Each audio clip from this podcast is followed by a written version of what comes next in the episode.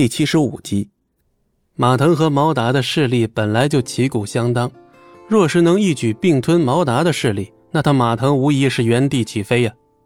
先生，我已经把犬子送到国外去上学了，以后绝对不会让他再来碍您的眼。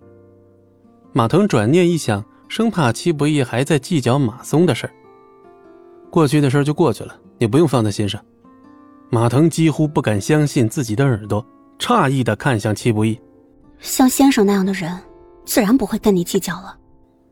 马腾恍然大悟，随即对着戚不义就是一顿的千恩万谢，至少他不用和爱子相隔千万里了。把现场清理一下，我不想吓到他。如果让莫小鱼看到外面这副场景，恐怕他会直接吓晕过去。啊，先生，这个这个顾家的少爷如何处置啊？顾俊早就躲在了沙发后面，连大气都不敢多喘一口，恨不得直接隐形逃出去。戚不义目光微冷，虽然解决了毛达，可顾俊也是今晚的主犯。先生，不如把他交给我来处理吧，我一定让他这辈子都没脸回姑苏。顾俊闻言，瞬间脸色吓得苍白，连滚带爬的从沙发后面跑出来，对着戚不义就磕了好几个头。戚不义，放过我，我再也不敢了，不敢了。莫小鱼是你的，我再也不敢打他的主意了。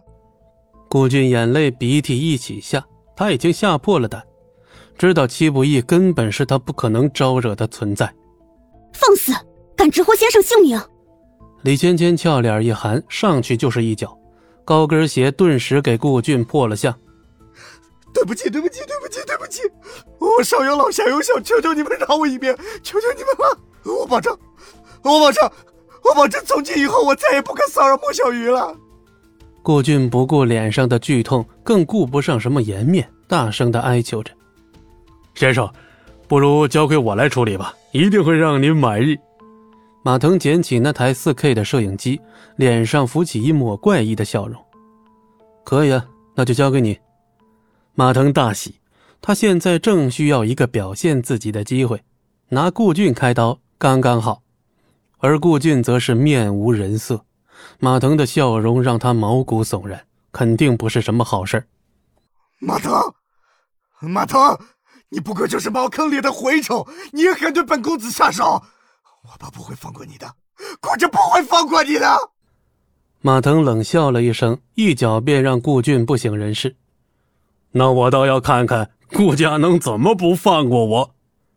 此时，庄慎来到了戚不义身后，刻意压低声音说：“先生，定尊的事儿已经查出些许端倪了，目前我已经顺利接触到对方了。”戚不义突然皱起了眉头，看了庄慎一眼，多管闲事的家伙。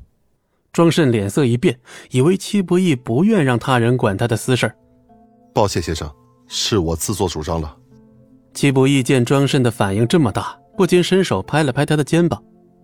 庄慎，庄慎不由吓得一哆嗦，辛苦你了啊，谢谢。庄慎一愣，这是他完全没想到的。看着戚不义离去的背影，庄慎激动的掩面而泣，都把马腾跟那些打手看懵了。堂堂的天创老板居然哭了，我我何德何能啊，居然让四尊者说谢谢。戚不义也没管庄慎，径直往里走去。走到走廊的尽头，戚不义找到了唯一关着门的房间，莫小鱼肯定就在里面。戚不义深吸了一口气，接着推门而入。可这刚一进门，眼前的画面就把戚不义给看傻了。这房间里挂满了小粉灯，气氛可以说是烘托的十分到位了。不光如此，这位毛达的癖好也是相当的独特。房间里还摆放着好几个用来固定身体的钢架，一面墙壁上挂满了各式各样诸如皮鞭呢、藤条之类的道具，有些就连戚不义都是头一回见到。莫小鱼的手脚都被麻绳钉在了床栏上，一听到有人进来，顿时吓得一阵呜咽，他的眼睛和嘴被胶条封住，否则此刻他的叫声一定能刺穿戚不义的耳膜。只见莫小鱼不断的摇头，白皙的脸庞上早已挂满了泪痕。即便手脚被绑，莫小鱼仍然奋力的挣扎，整张床都发出咯吱咯吱的抗议声。